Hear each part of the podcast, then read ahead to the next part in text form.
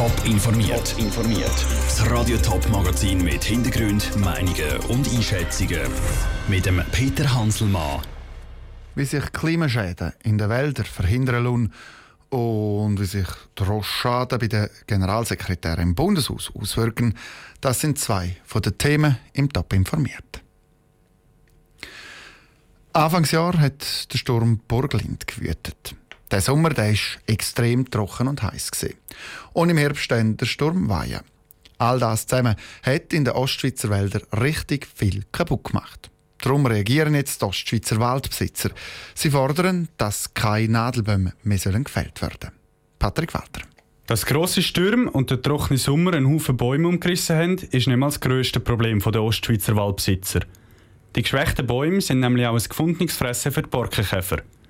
All das führt für die Waldbesitzer zu massiven Problemen, wie der Heinz Engler vom Verband der Waldbesitzer in St. Gallen und Liechtenstein sagt. Im meisten belastet der Waldeigentümer natürlich, dass ihm sein Holz an der Qualität verliert. Oder? Der, der Käfer, dann wird das Holz blau. Oder eben, wenn es Sturm gibt, dann bricht das Holz. Also wir haben einen ständigen Qualitätsverlust. Und das sind eben massive Einbußen gegenüber einem Frischholzschlag. Zum Verhindern, dass sich der Borkenkäfer noch mehr ausbreitet, müssen die Bäume, die umgekehrt oder befallen sind, möglichst schnell aus dem Wald raus. Und das verstärkt das Problem der Waldbesitzer noch weiter. Die Lager der Sägereien sind voll von dem Holz. Sie wollen gar keine weiteren Baumstämme mehr kaufen. Dass die Situation problematisch werden könnte, haben auch die Kantone erkannt, erklärt der Kantonsforstingenieur vom Kanton Thurgau, Daniel Böi. Wir haben bereits Ende August, wo wir gesehen haben, dass eben die Holzmengen um sind und dass der Absatz eigentlich eingebrochen ist. Bereits da haben wir eine Empfehlung gemacht in die Richtung, dass man eben sehr, sehr zurückhaltend soll sein in der kommenden Saison mit Nadelfrischholz.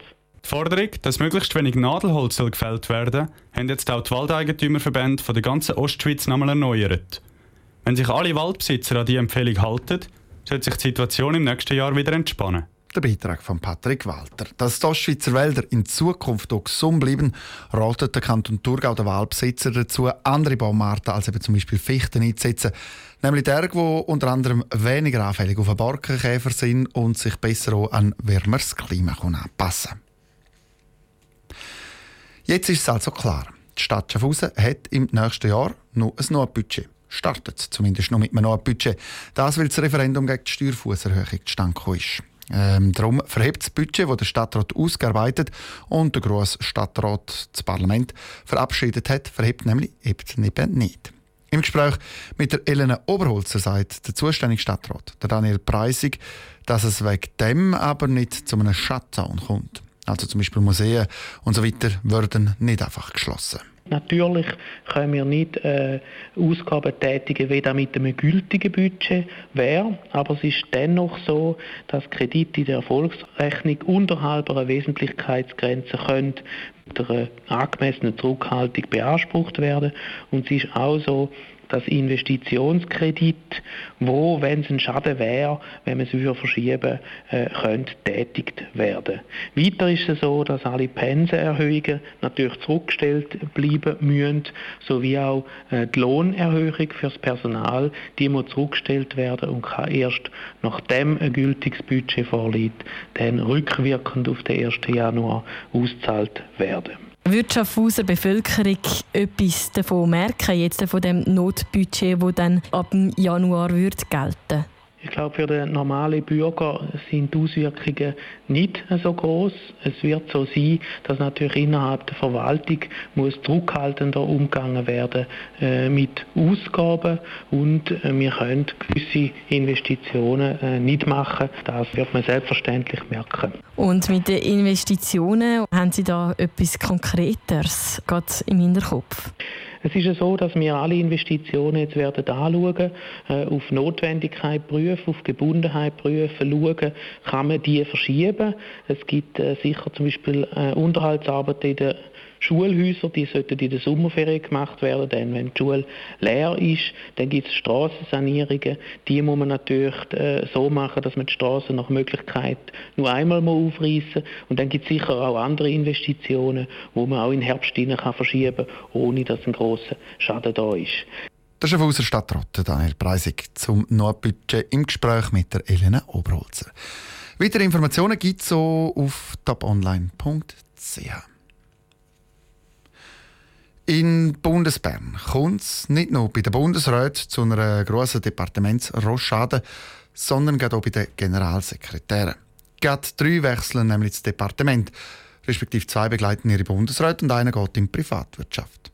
Was das für Auswirkungen könnte haben, im Beitrag von Michel Ickimann.